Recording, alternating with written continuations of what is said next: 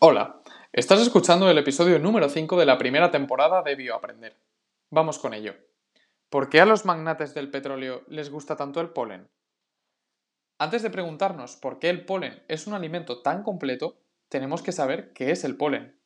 Los granos de polen son las células sexuales masculinas de las plantas con flor. Se forman en los estambres y cuando están listos para acometer su objetivo, son liberados al entorno, el propósito de la planta no es otro que reproducirse. Normalmente, el polen viaja en busca de otros individuos diferentes a la planta de la que procede, proceso que se conoce como polinización, aunque es cierto que algunas plantas eligen autopolinizarse, decisión que varía en función de la especie y de las condiciones ambientales. De cualquier modo, esta estrategia es mucho menos eficiente que el cruce con otros individuos, ya que no incrementa la variabilidad genética. La polinización puede ocurrir de distintas formas, entre ellas polinización anemófila, con el viento, y entomófila, con insectos. Este proceso hace que los granos sean resistentes a condiciones adversas como la sequía o los cambios de temperatura. ¿Y cómo ganan esa resistencia? El grano que contiene el gameto masculino está constituido por una pared de esporopolenina.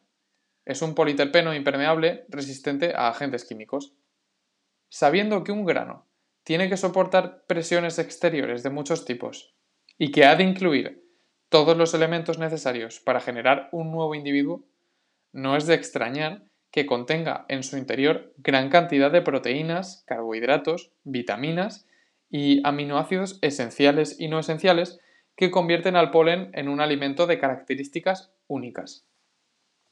La ciencia que se ocupa del estudio del polen recibe el nombre de Palinología. Se trata de una disciplina con aplicaciones a distintos niveles. Por un lado, la melisopalinología permite describir los diferentes tipos de miel, establecer denominaciones de origen, ajustar precios en función de la composición de cada producto y evitar fraudes. Por desgracia, como veíamos con las pseudoterapias, la estafa está muy presente en el día a día, sobre todo en alimentación, y la ciencia ha de usarse para hacerle frente.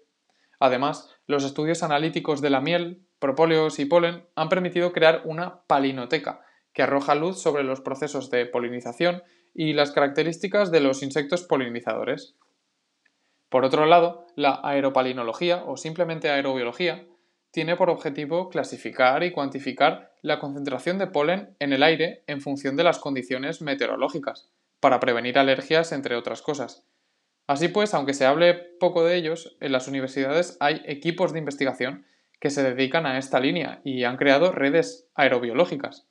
Han distribuido captadores en las regiones de forma que podemos conocer el tipo y concentración del polen e incluso predecir las alergias que van a tener lugar. Pero no son estas las dos únicas aplicaciones de la palinología, ni los investigadores científicos son los únicos interesados en el polen. Existe una tercera aplicación muy relacionada con los grandes negocios. La paleopalinología podría definirse como la rama de la palinología que estudia la historia de la vegetación.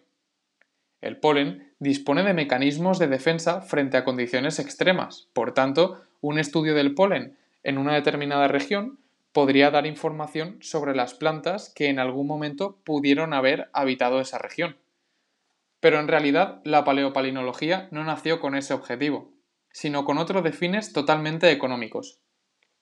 Esta rama constituye una herramienta de suma utilidad para el entendimiento de los procesos que llevan a la generación de hidrocarburos. Así, las petroleras pueden tomar la decisión de hacer extracciones profundas en función del polen analizado en la estratigrafía de la zona donde se encuentre la bolsa de petróleo. En definitiva, la palinología tiene muchas y muy diversas utilidades, y el polen es un elemento con un gran potencial, aunque a veces nuestro conocimiento sobre él no pase de las reacciones alérgicas que algunos de los granos puedan producir. Y hasta aquí el bioaprendizaje de hoy. Si te ha gustado, puedes compartirlo con tu amigo el alérgico. Así le enseñas que, más allá de las alergias, las utilidades del polen son tremendas y a nosotros nos ayudas a seguir creciendo. No te pierdas nuestra actividad en Instagram y en Twitter arroba bioaprender. Muchas gracias por seguir al otro lado. Hasta luego.